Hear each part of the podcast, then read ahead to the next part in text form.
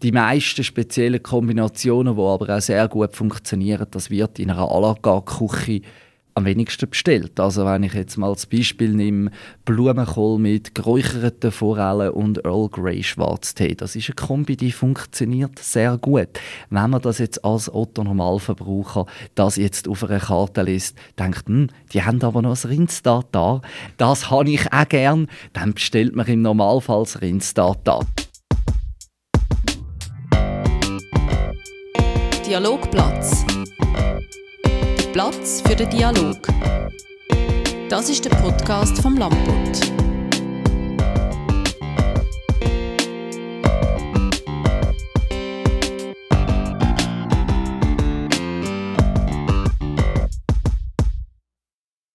Er wird das beste Restaurant der Stadt und das ganz ohne Speiskarte. Seine Gäste kommen nämlich alle das gleiche Menü über.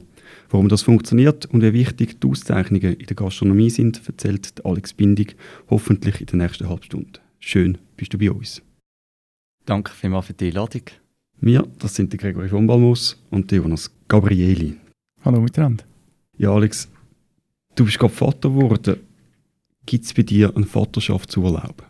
Äh, so im klassischen Sinn nicht. Äh, ich habe äh, das große Glück, dass wir ein tolles Team haben, dass wir das ein bisschen äh, können organisieren dass ich auch Zeit habe äh, für meine Tochter, die äh, auf die Welt gekommen ist. Und, ähm, aber so im klassischen Sinn, ein Vaterschaftsurlaub wird es nicht geben. Wir haben nächste Woche Ferien und dürfen wir uns ein bisschen näher kennenlernen. freue mich natürlich sehr darauf. Ja, dein Vorteil als Gastronom ist wahrscheinlich, du bist schon wenig Schlaf gewöhnt, oder wenn du jetzt eine Tochter hast. Ja, das hilft. Das war eine gute Vorbereitung auf das Ganze, äh, sofern man sich natürlich auf die neue, schöne Lebenssituation überhaupt kann vorbereiten kann. Aber äh, Schlafentzug und viel Schaffen ist sicher etwas, wo ein guter Wegbegleiter war in den letzten Jahren. Wie viele Stunden hast du geschafft pro Woche? Was ist da in der Gastronomie? Ja, das ist sicher sehr ähm, abhängig vom Betrieb und von der Art von Gastronomie, die man betreibt. Ich äh, habe schon sehr früh Ambitionen gehabt, mich äh, ein eigenes Restaurant zu haben und äh, habe dementsprechend natürlich auch Gas geben und äh, wenn man natürlich dann auch früh in höhere Positionen reinkommt, ähm, ist natürlich auch das Arbeitspensum, das dementsprechend tut, äh, steigen. Und äh, ja, also es sind dann pro Tag halt mal schnell zwölf Stunde, 16 Stunden, das ist halt ein bisschen abhängig, das variiert auch, aber Stunde ist jetzt nicht das, was ich unbedingt schaue, das ist der Vorteil, wenn man es mit viel Passion macht und mit Leidenschaft, dann spielt das eigentlich nicht so eine Rolle, weil man schaut nicht die ganze Zeit auf die Uhr und äh, denkt, oh, wann ist jetzt endlich Feierabend, weil wenn dann irgendwie das Leben und das Arbeiten sich ein bisschen ineinander fließt, ist das für mich eigentlich ziemlich schön. Für andere tönt das jetzt stressig, aber ähm, für mich ist das Erfüllung pur. Genau. Du hast das jetzt gerade angesprochen, dass du das schon sehr früh gehabt hast, den Traum, ein eigenes Restaurant zu haben. Äh, woher kommt das? Ähm, ich komme eigentlich ursprünglich aus einer Akademikerfamilie. Ähm, das ist jetzt nicht gerade unbedingt das gewesen, was mich irgendwie wahnsinnig äh, gereizt hat immer. Ähm, da wird das wahrscheinlich meine Lehrerinnen und Lehrer bestätigen. ähm, das äh, hat mich einfach, ich kann immer arbeiten, es hat mich äh, wahnsinnig fasziniert und äh, bei mir in der Familie ist ja sonst niemand in der Gastronomie gewesen, aber schon in kleinen, jungen Jahren habe ich äh, die eigentlichen Pläne gezeichnet, wie manche Hotelanlagen ähm, könnte ausbauen, halt das Gastgeber sein irgendwie schon sehr früh Freude gehabt, gesehen, wie man Emotionen kann wecken bei den Leuten. Und irgendwie seit ich neun bin, will ich, mein, will ich Koch werden und darauf aber natürlich mein eigenes Restaurant haben und der Traum hat sich so irgendwie weiterentwickelt, wie andere wollen in dem Alter vielleicht noch Feuerwehrmann oder Polizist werden. Ähm, und habe dann auch schnuppern relativ früh und habe gefunden, doch, das ist es. Und jetzt sitzen wir da. Ich glaube, ja, ist eigentlich auch schön, ja. Aber hast du nicht äh, irgendwie eine Person gehabt, eben, in dem Fall Vater, Mutter, du hast gesagt, sind nicht so Kulinariker gewesen, wie du, oder sonst ein Erlebnis, das dich so geprägt hat? Ja, also... Oder woher ist das gekommen? Negativerlebnisse können einen auch prägen und äh, einen lieben Gruß an meine Mutter an dieser Stelle. ähm, ähm, ich bin ein äh, glückliches Scheidungskind. Meine Mutter hat äh, nie müssen kochen und ähm, sie hat, ähm, das darf ich jetzt sagen, sie weiß das mittlerweile, ähm, ihre kulinarischen Ambitionen ähm, sind nicht großartig und äh, nach Monaten von Betty Bossi lecker, gut und günstig, Kartoffelgratin und Dürrbohnen, habe ich da müssen die kulinarische Reissleine ziehen und bin kurz vor der Verzweiflung gewesen. Es wird mir auch gerne wieder erzählt, dass ich sage, bitte nicht schon wieder Kartoffelgratin. Ähm, und habe dann gefunden, gut, da muss es noch mehr geben die Neugier ist geweckt gewesen und habe auf das aber dann irgendwie probiert, da irgendwie Eigeninitiative an den Tag zu legen. Sehr diplomatisch ausgedrückt. du bist dann wirklich Koch geworden. Ja. Was ist denn deine Rolle jetzt im Trübel? Wenn man dort essen geht, sieht man dich ja relativ äh, häufig und präsent im Gastraum. Ja, also der Tag eben zieht sich ähm, äh, hauptsächlich bin ich am Abend vorne als Gastgeber, äh, weil mir das einfach sehr wichtig ist. Wir tun jetzt den Fokus nicht nur auf die Küche setzen, sondern es ist mir sehr wichtig, dass man ein wunderbares, gesamteinheitliches gastronomisches Erlebnis hat und nicht das eine das andere überwiegt. Es muss immer eine gewisse Harmonie in so einem Gastrum sein, dass man sich wohlfühlt. Und äh, ich tue tagsüber vorbereiten. Äh, Mise en place ist das und O in einer Küche. Da fällt und steht der ganze Service schlussendlich, da das mit meinem Team in der Küche, mit Nikolai und Fabio vorbereiten und mit Nikolai, der bei mir als Küchenchef arbeitet, tun wir alles besprechen, wie wir das machen und er, wir arbeiten jetzt schon länger zusammen, äh, wir funktioniert er relativ gut nonverbal mittlerweile. Und Ramona, die mich vorne im Service unterstützt, tut dann vorne vorbereitet und am Abend dann ich dann eigentlich die Puzzleteile eigentlich nur noch zusammensetzen mit dem Team zusammen, genau. Also du stehst noch in der Küche in dem Fall? Definitiv, ja. Ich äh, habe das grosse Glück, dass ich auch noch kochen darf. Das ist mir auch mega wichtig, weil es ist ein Prozess. Ich glaube, gerade die Balance Natürlich ist das manchmal ein bisschen ein Balanceakt, aber das macht mir auch unglaublich Freude. Also ähm, das ist genau das Schöne, dass ich eben darf auch selber meine Produkte noch machen und verstehe hinter die Prozess und äh, da auch ein bisschen tarieren und sagen, gut, weil ein Wein, der steht in dem Moment so, wie er ist. Natürlich machen wir sehr viele Gedanken äh, über Wein und Essen und wie das perfekt zusammenpasst. Aber wenn ich jetzt denke, äh, der Wein hat doch ein bisschen mehr Säure, dann kann ich da beim Gericht noch ein bisschen runtergehen oder ein bisschen mehr Säure geben um da auch ein bisschen eine Balance zu finden, dass dann das äh, perfekt austariert zum Gast kommt. Genau. Du hast das Ganzheitliche angesprochen. Ist das mittlerweile Standard in, der, in dem Küchenniveau, wo, wo ihr euch bewegt? Also ist der Wein fast so wichtig wie das Essen?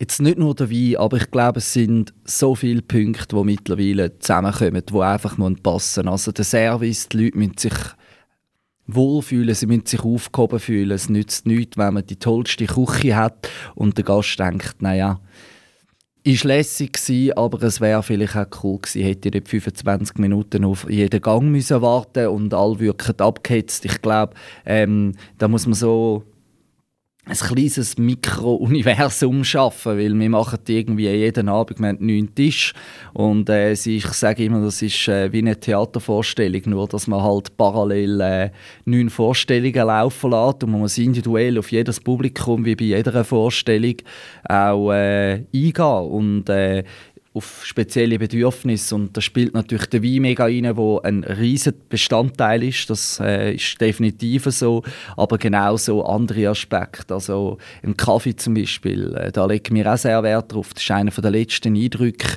äh, wo ein Gast von uns hat, wo uns rauslässt. Und äh, ja, wenn man negativ auseinandergeht, äh, hinterlässt das selten einen schlechten Eindruck, genauso wie der erste Kundenkontakt. Und der kommt meistens nicht aus der Küche, das sind die Leute an der Front.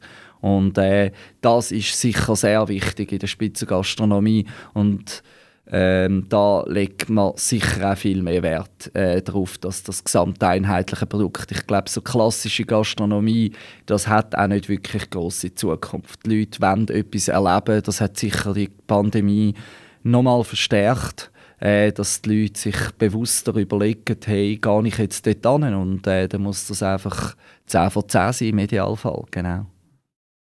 eben so Gastro-Konzepte, wie ihr das habt, gibt es äh, das Rosa Pulver, noch ähnlich funktioniert und sonst gibt es das zur Wintertour meines Wissens fast nicht. Ist Vinti ready für das?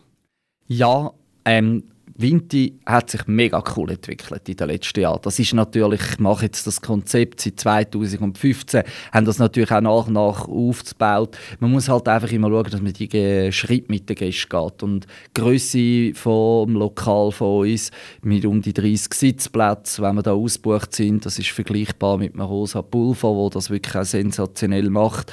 Ähm, in so Grössen funktioniert das, aber da muss man halt auch anstehen und sagen, hey cool. Und ich glaube, vor 2015 war das schwieriger gewesen. Jeder, der eine gute Idee hatte, hat gemeint, er muss auf Zürich säckeln. Aber ich glaube, wir haben bewiesen, dass eben auch Vinti ready für das ist. Und das ist sicher viel Arbeit, aber es wäre ja, glaube ich, auch langweilig, wenn man keine neuen Herausforderungen hätte.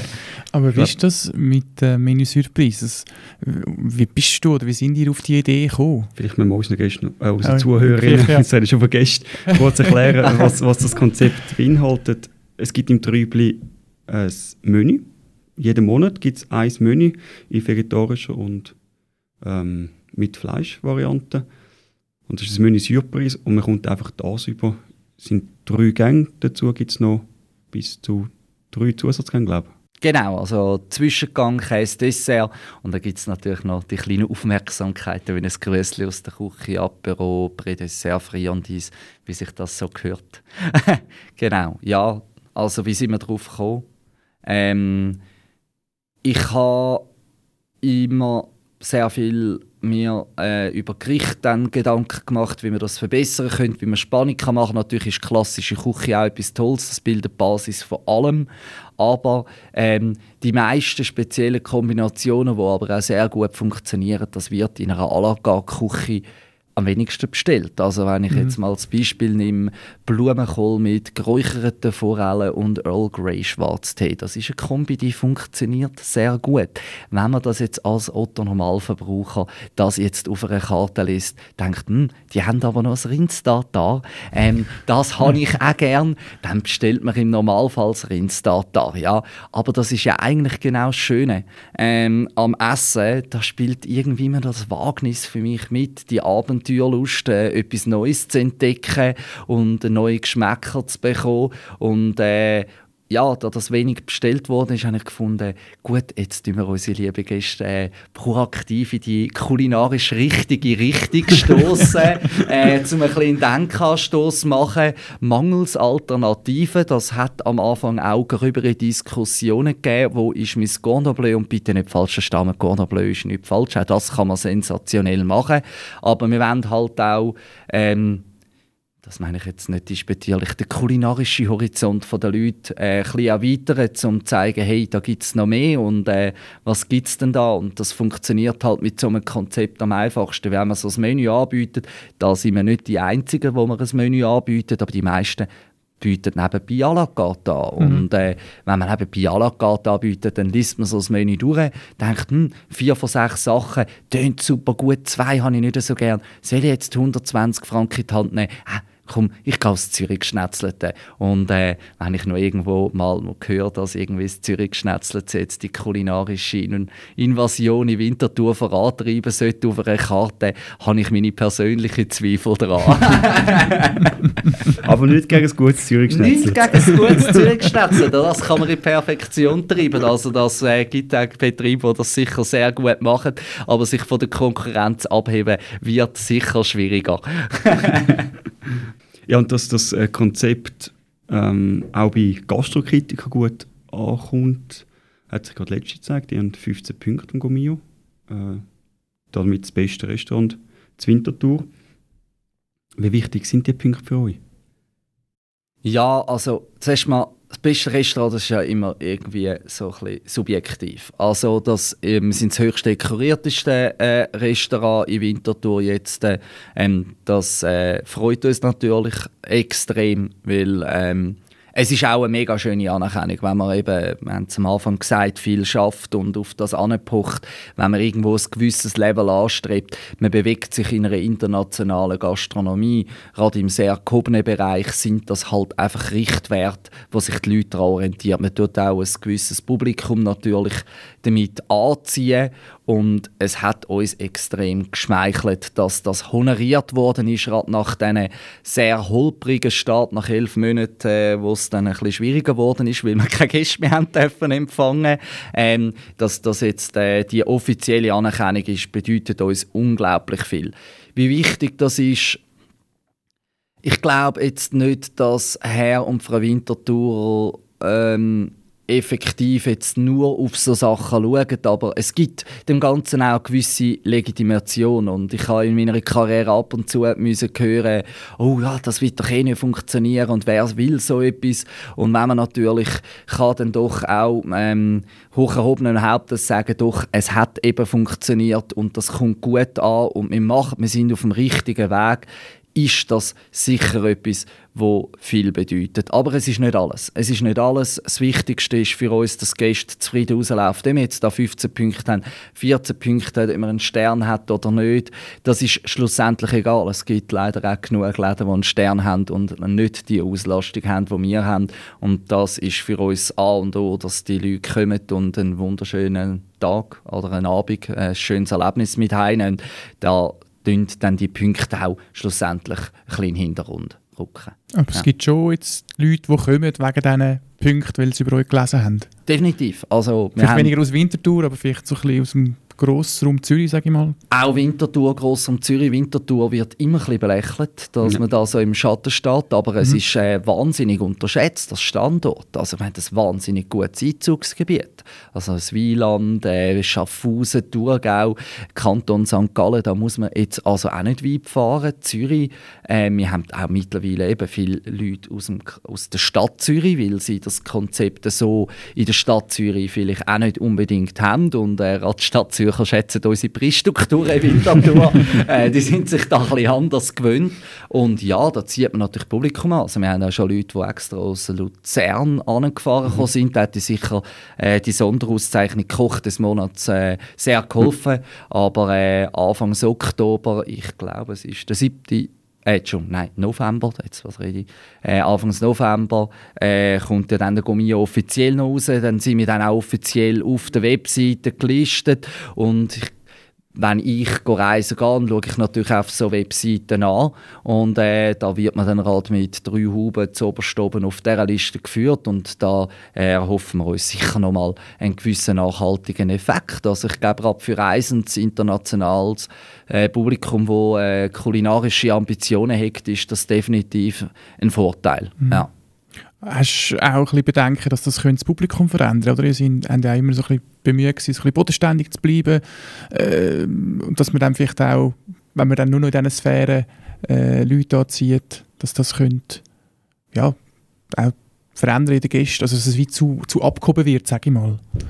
Ich glaube, ähm, ja, natürlich machen wir uns Gedanken über so Sachen, mhm. aber wir bewegen uns bei 15 Punkten momentan. Mhm. Und das ist immer noch in einem zugänglichen Rahmen machbar. Ja, also wir haben jetzt da nicht primär Ambitionen, irgendwie auf einen Stern einzuschaffen, sondern es ist uns immer sehr wichtig, dass wir an den Leuten sind und ähm, das ist uns, glaube ich, dass wir uns da selber treu bleiben. Ähm, und das hat mich auch sehr gefreut, dass der Gomio dort äh, titelt hat, dass ähm, sind mir die Leute duzen und äh, mhm. auch sehr locker den Service angehen. Und das ist mir extrem wichtig. Ich kann mich noch erinnern, ich war 18, als ich das erste Mal in einem Sternenlokal essen bin. Und die haben mich ehrlich gesagt, wenn man das sagen darf, nicht mit Marsch angeschaut. Ähm, weil sie haben gedacht, was will jetzt der junge Schnösel da? Der bestellt einen Hauptgang, kein Wein und Hahnenwasser und äh, geht wieder. Und ähm, wo sich dann das grosse Menü mit Weinbegleitung bestellt haben, ist dann plötzlich das grosse Tamtam losgegangen und hat mehr Beachtung geschenkt und ich habe mich extrem über das genervt. Mhm. Ja, weil es ist uns auch wichtig, jemand, der vielleicht nicht so konsumieren will oder äh, jetzt nicht irgendwie gerade das ganze Menü kann nehmen ähm, Es kann ja verschiedene Gründe haben, dass der auch ein tolles Erlebnis hat und dass wir bei den Leuten sind und alle probieren, äh, auf ein Level zu haben. Und bei uns kommt der einfache Bützer essen, äh, wo halt effektiv vielleicht ein bisschen länger schafft, um sich das können bei uns leisten Aber dementsprechend muss man einem auch den gleichen ähm, Respekt zollen, wie jetzt, äh, wenn ein Bundesstaatsanwalt oder sonst irgendjemand äh, zu uns essen kommt. Und ähm, ich glaube, das ist wirklich uns. Und da sind wir auch sehr drauf, dass wir uns da selber treu bleiben. Mhm. Ja. Mhm. Haben ihr Reaktionen auch vielleicht aus der Szene bekommen auf äh, die Auszeichnung im Gummio? Ja, so Gastronomie-Wegbegleiter äh, von mir und meinem Team, da hat es natürlich eine wahnsinnige Resonanz gegeben. Das ist jetzt natürlich so, äh, dass man mit 15 Punkten, da zählt man sicher zu den 200 besten Lokalen in der Schweiz. Wenn man jetzt das jetzt auf den Gomio mal abbricht, mhm. es gibt ja verschiedene Führer und verschiedene Skalierungen, das kommt immer sehr äh, auf die Augen des Betrachter drauf an. Ähm, aber der Weg, wo uns jetzt noch nicht im absoluten Olymp von der Spitzengastronomie Skala wird bis 20 gehen, ist in der Schweiz noch nie äh, vergeben worden, was irgendwo durch, finde ich, auch richtig ist, weil dann kann man nichts mehr perfekt machen und äh, irgendwie äh, das klingt jetzt ein bisschen abgehoben, aber ähm, Luft gegen Uhr gibt es immer. Also selbst wenn man 19.3 Sterne geht essen, wenn man das aus einer Fachschicht kleinste Details kann man immer noch irgendwo perfekt machen. Aber eben, das macht sie eigentlich auch ein bisschen spannend. Aber ja, wir haben tolle Resonanz bekommen und äh, das hat uns extrem vorantrieben, weiter so zu machen, ja. Wie geht es in der Winterthur Gastro-Szene? Und so ein bisschen über die Resonanz geht, dann vielleicht auch da draus ein bisschen ist nach der Pandemie es eine schwierige Zeit. Gewesen. Ja, also ich bin erstaunt, dass es das sicher auch zu verdanken war, dass uns geholfen worden ist. Es ist viel geklönt worden und ich bin also überhaupt äh, nicht so Fan von unserem Gastro-Swiss-Präsident. Da hat man äh, sehr gerne negativ will kommunizieren, aber eigentlich sollte man in der Gastronomie ja das Talent können an den Tag legen, positiv raus zu kommunizieren und ähm, das ist äh, etwas, da ist uns sehr geholfen worden. Es ist sehr schnell geholfen worden. Da müssen wir also nicht sehr äh, weit nördlich gehen. Wenn man jetzt da schaut, wie Kollegen von mir, die in Deutschland arbeiten, irgendwie sechs Monate auf die sofort Novemberhilfen gewartet haben. Ähm, da haben wir ein wahnsinniges Privileg in der Schweiz gehabt. Und ich glaube, das hat auch darauf herausgeführt, dass es auch effektiv sehr wenig genau hat äh, in der Gastro-Wintertour. Äh, Natürlich für die, wo es passiert, tut es mir von Herzen leid, weil da sind Existenzen dran, da hängen Traum dran und äh, das äh, wünscht man natürlich niemandem. Wie geht es der Gastroszene Winterthur? Ich glaube, grundsätzlich gut, was sicher eine Problematik ist, als sind jetzt ein bisschen am Durchschnaufen gewesen. Oh, endlich keine Massnahmen mehr, nicht tausendmal die Leute an die Masken erinnern, mhm. wenn man das korrekt gemacht hat, ähm, was ja zu hoffen ist. Und ähm, Jetzt äh, ja mit dem Ukraine-Krieg also ja äh, und hohe Kosten, Energiepreise, ähm, das hat auch bei uns äh, oder bei mir jetzt, äh, wo verantwortlich ist für mein Team und jetzt für eine kleine Familie, natürlich macht einem das Sorgen, weil wir sind mit massivem Kostendruck und äh, hohen konfrontiert und ich glaube, das macht allen Sorgen, neben dem massiven Personalmangel, aber das ist äh, Markeneigenbau in der Gastronomie, da sind wir selber geschuld. Ja. Also einfach, weil es so streng ist und so, oder wie du meinst? Streng ist, äh, glaube äh, wir sind nicht die einzige Berufsgattung, die streng hat. Ja, also streng sind sehr viele Berufe. Äh, es gibt auch andere Berufsgattungen, die nicht so eine tolle Resonanz nach jedem Tag bekommen. Ähm, ähm, ich sage jetzt mal eben Pflege, wo auch massiv unter Druck ist. Ich glaube, äh, fünf Minuten Klatschen hat er effektiv nicht für die nächsten 20 Jahre gelangt. Mhm.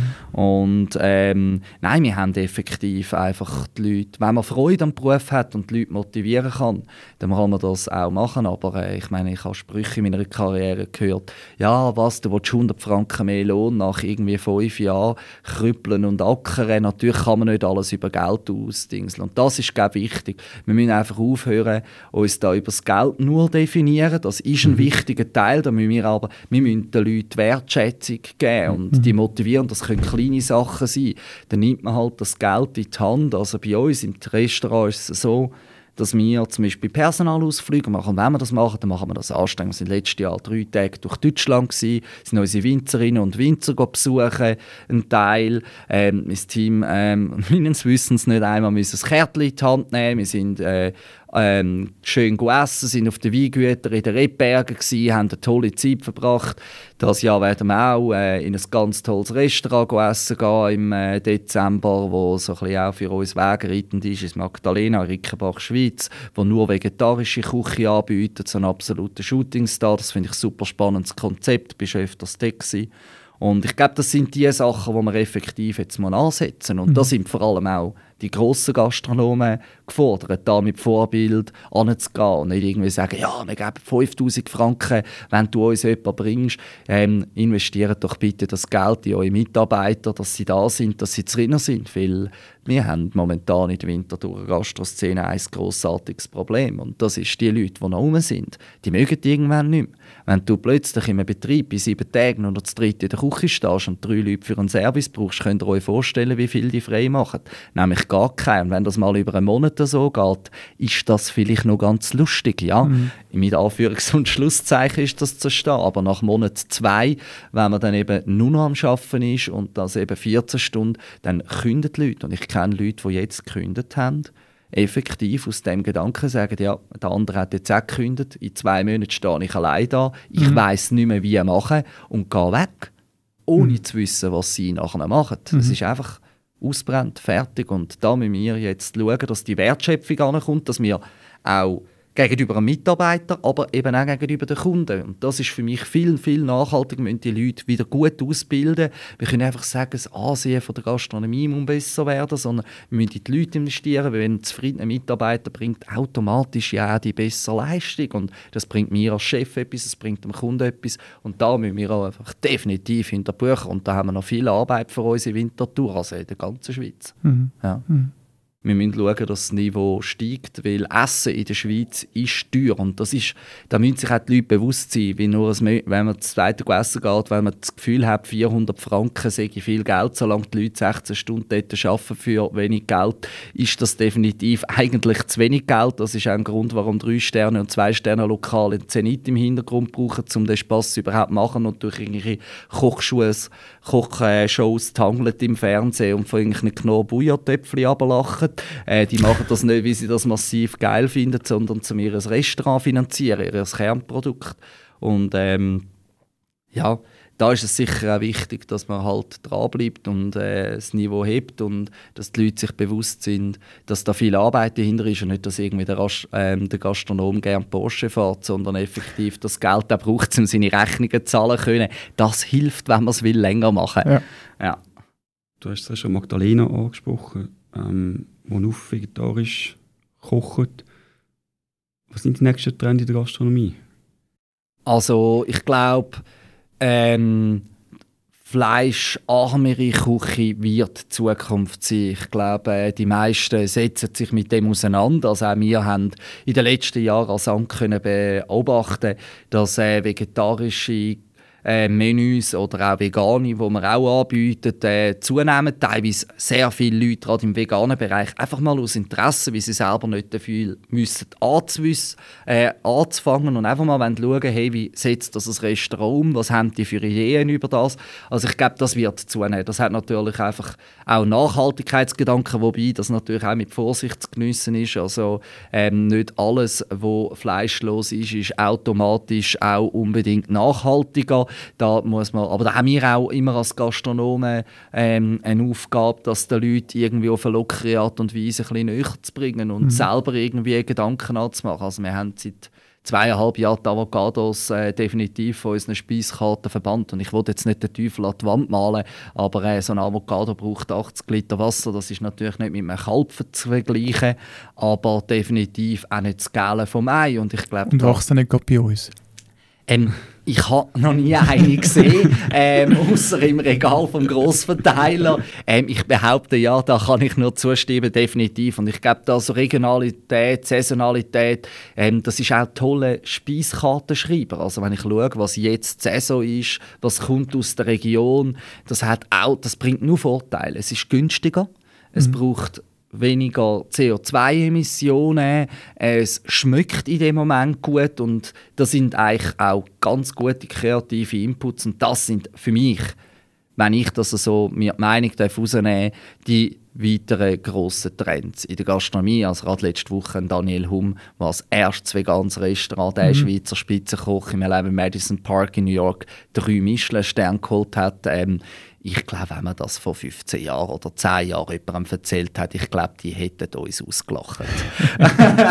aber, aber ist das etwas, wo du denkst, das ist einfach in einer, sagen wir mal, gehobener Schicht, die sehr bewusst genießt, kommt das immer mehr oder ist das, ist das gesamtgesellschaftlich? Wie schätzt du das ein?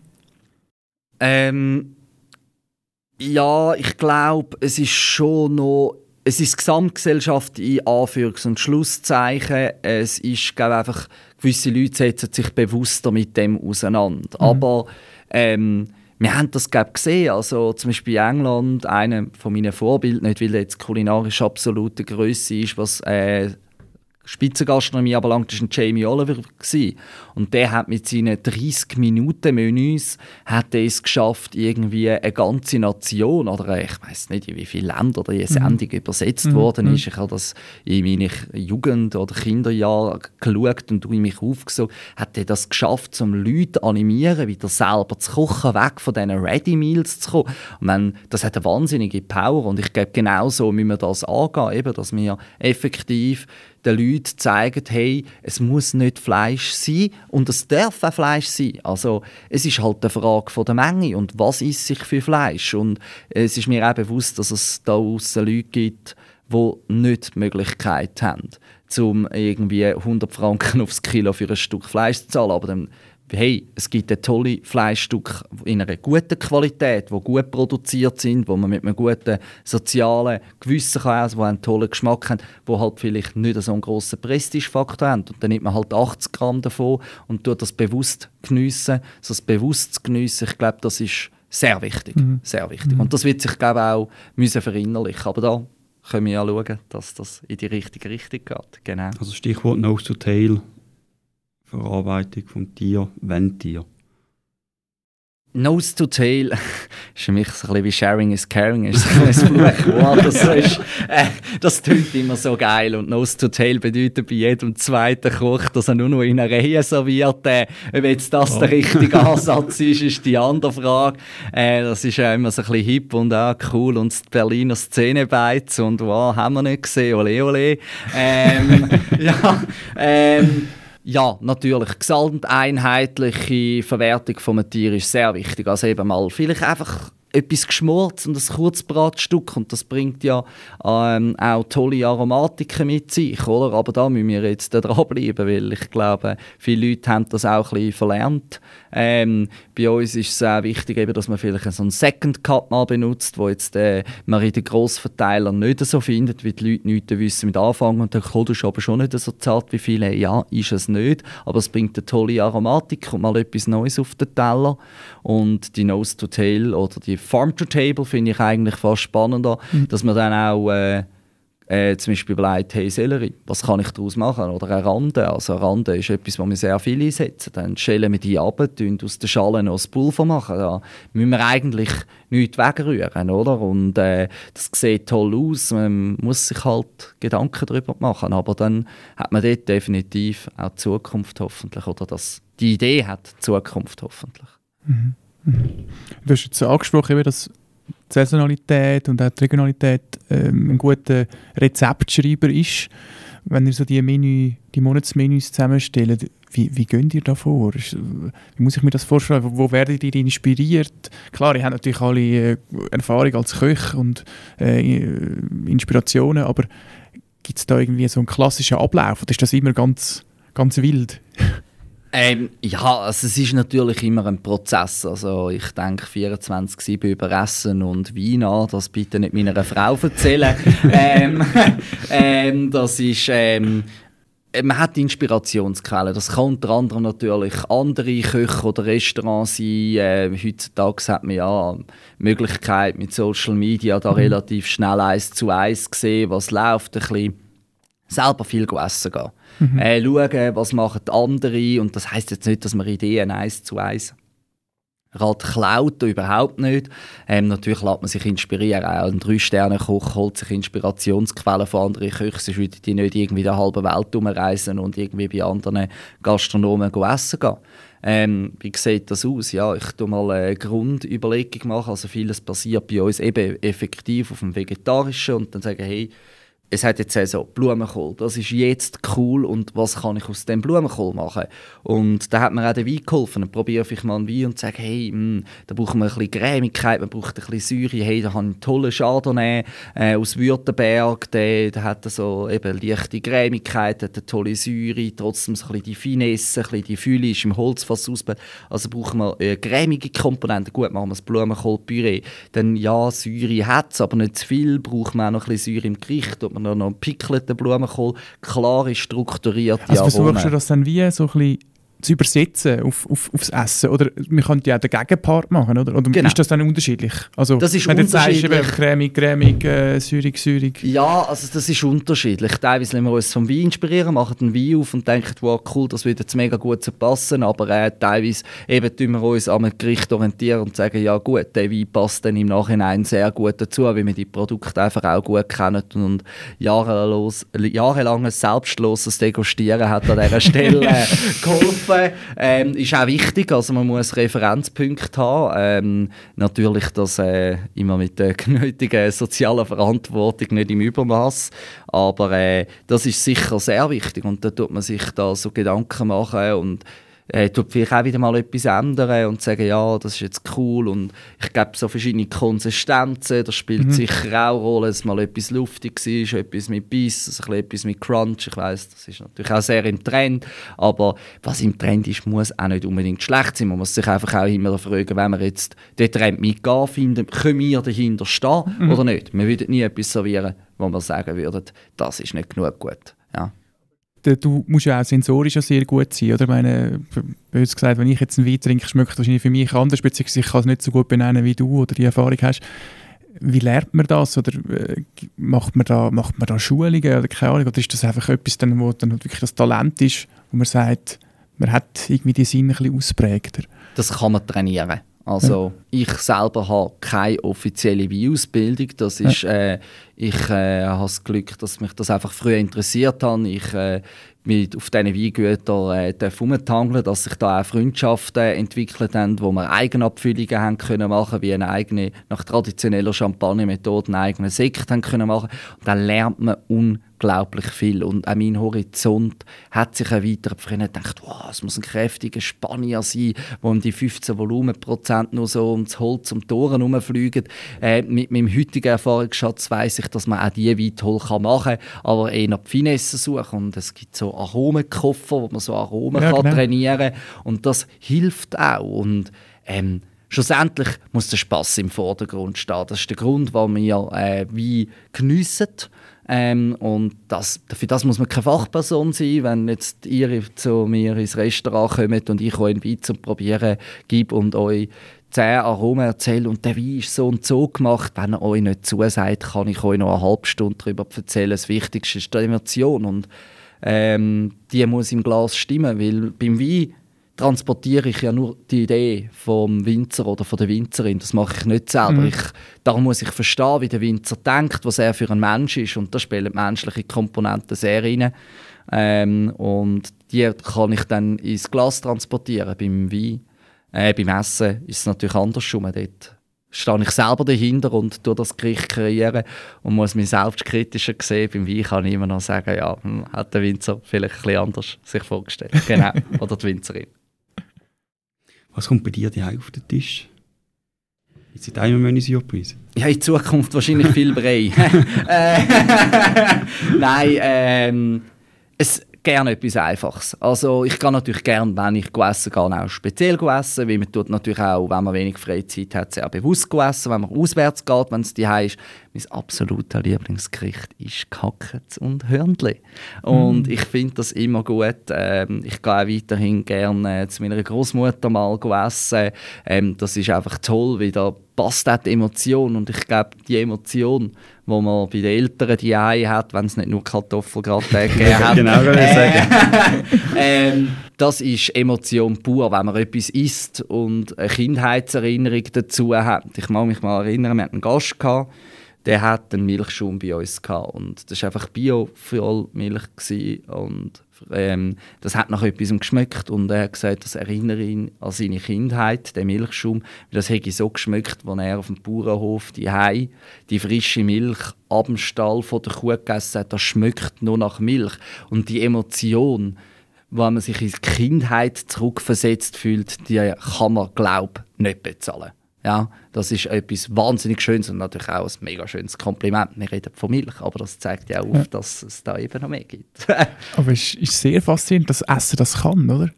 So, ja. so wie die Emotion auslösen und also grundsätzlich das feine Essen, das, das gibt einem ja sehr viel. Also kannst du das irgendwie erklären oder ich weiß auch nicht. Das spricht mega viel Sinn an.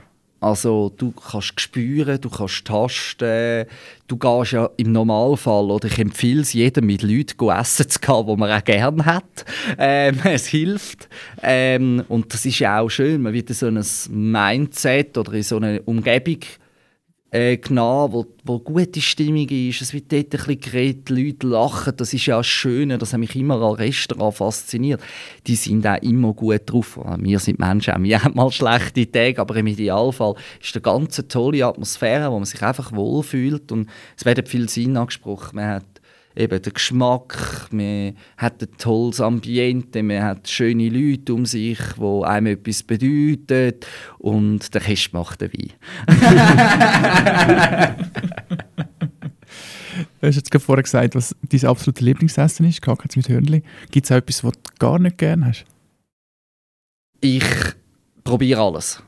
Ich habe schon sehr spezielle Sachen probiert. Äh, in Tokio äh, fermentierte äh, Sojabohnen. Das ist jetzt etwas, das wird wahrscheinlich nicht mehr so schnell auf meinem Speiseplan stehen. Ähm, Madenkäse aus äh, Sardinien ist eine kulinarische interessante Entdeckung gewesen.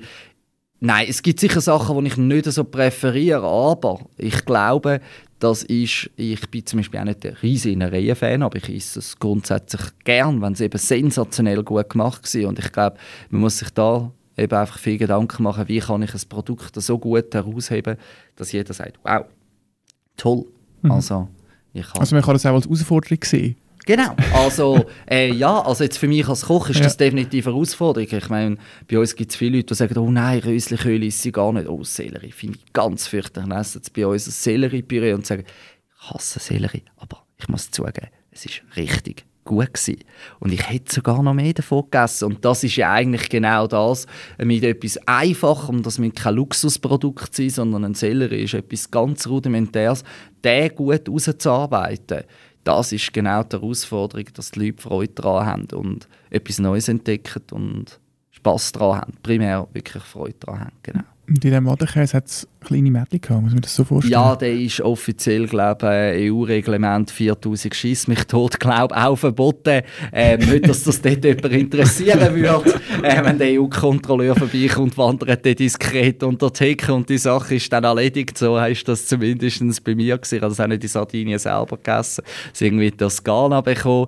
Ähm, ich wollte das einfach probieren, ja. weil man hat das auch schon mal gehört. Aber nein, grundsätzlich ist sich alles. Ich bin da sehr, sehr offen und es macht mir auch sehr viel Freude, neue Sachen zu entdecken. Weiterhin. Ja, ja.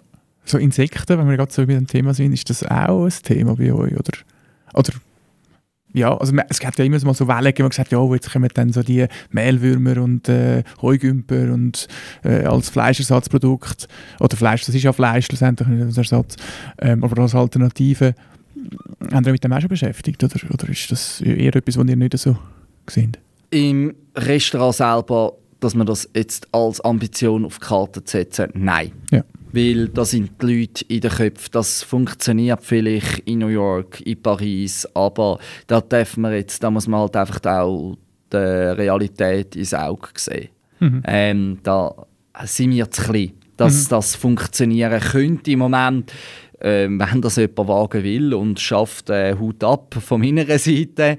Ähm, natürlich habe ich so Sachen auch schon probiert und ich mhm. finde das spannend. Vor allem, was ich sehr spannend finde, wir werden äh, mit Ernährungsproblemen oder Engpässen äh, auch in äh, in eurer Zukunft konfrontiert werden. Und ich äh, behafte mich nicht darauf, aber ich habe äh, auch schon gelesen, dass es da Studien gibt, weil da sehr ein hoher Protein-Nährwertgehalt ist bei diesen Insekten, ähm, dass wir weltweit weniger oder fast keine äh, Ernährungsprobleme hätten, würde ein Großteil der Weltbevölkerung so etwas essen und zu sich nehmen. Aber das hat, glaube ich, auch mit unserer kulinarischen Identität Qualität in der Schweiz zu tun.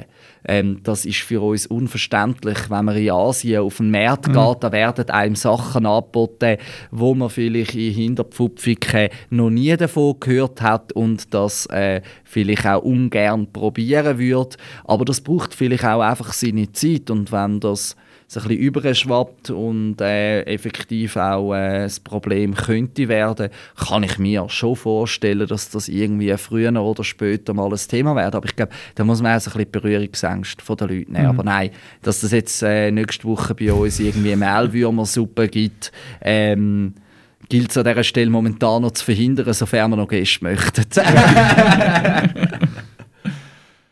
Die Woche haben die Herbstferien. Ähm, wäre auch ein guter Termin, um das zu probieren. Was sind deine Pläne für die Ferien? Ja, also meine Pläne für die Ferien sind definitiv, dass ich mich um meine Tochter kümmere und sie darf kennenlernen und äh, viel mehr haben wir eigentlich nicht vor. Zuerst mal ankommen, äh, bleiben, gute Atmosphäre schaffen. Ich habe genug Negativbeispiele in meiner Karriere, wie man es vielleicht besser nicht macht. Äh, es nützt meiner Tochter nichts, wenn sie irgendwann äh, kann lesen und sieht 15 Punkte oder was es einmal dann wird sein und drei Huben und irgendwelche Hochglanzmagazine auf dem WC herumblättern, wo sieht, ah, schau, das ist der Papi, das ist der, der nie Zeit hat. Das ist mir persönlich extrem wichtig und da ist nächste Woche alles auf Familie eingestellt. Da haben wir gar keine anderen Pläne. Genau. Mhm. Mhm. Was für Träume und Visionen hast du noch kulinarisch? Also, das hast du jetzt so ein bisschen familientechnisch schon angesprochen, aber äh, hast du noch Ziel äh, mit dem Trübel oder auch sonst?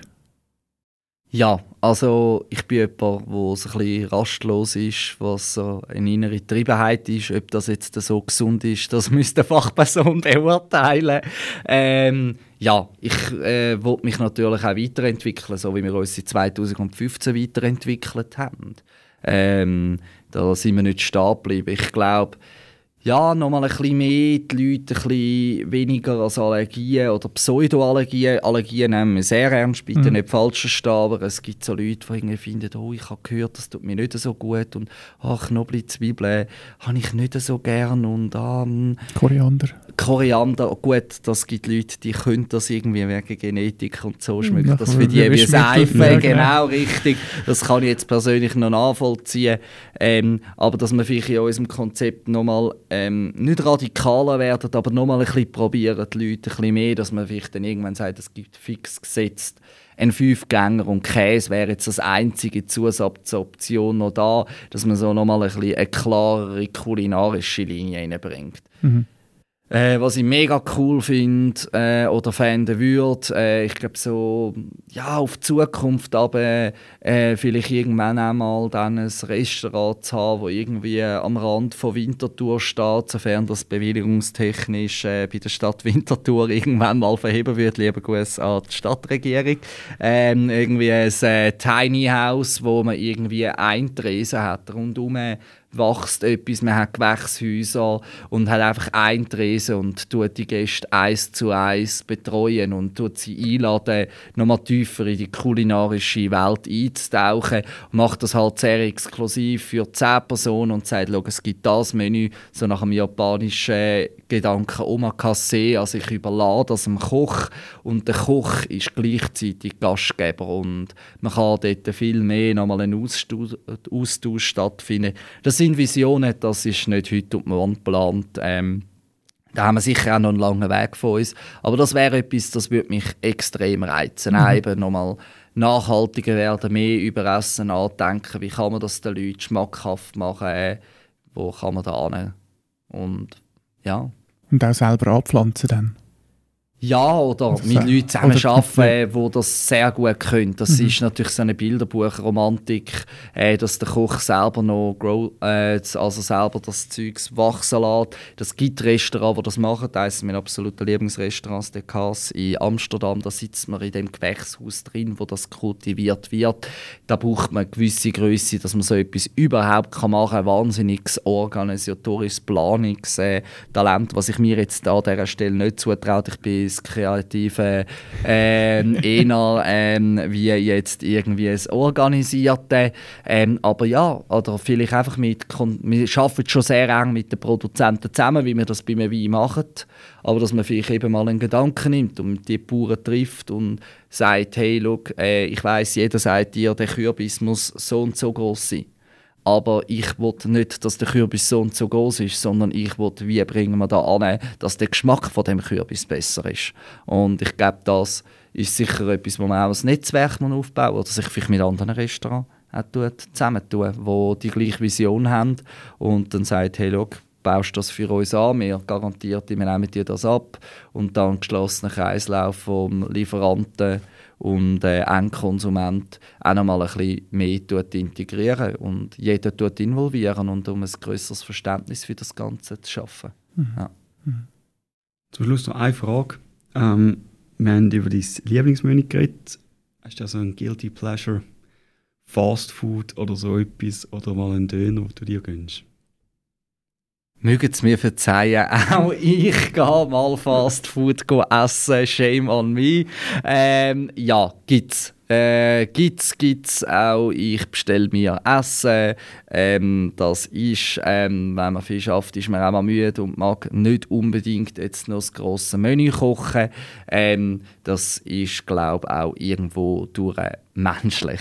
Genau. Aber äh, ja, äh, in Zukunft wird sicher viel weniger so Sachen gemacht, weil ich äh, ähm, den kulinarischen Auftrag, den ich mir selber gegeben habe, natürlich familienintern jetzt unbedingt auf meine Tochter übertragen äh, Und äh, da ist es äh, natürlich äh, an mir, äh, dass da auch äh, anständig, frisch und gut gekocht wird. Etwas, etwas anderes wie Herdöpfelgratin. Nicht wie Herdöpfelgratin. Mittlerweile kann ich es wieder essen. Ähm, meine Mutter lebt auch noch, also alles gut aber äh, ja, definitiv äh, vielfältiger äh, wie zwei Gerichte. Wunderbar.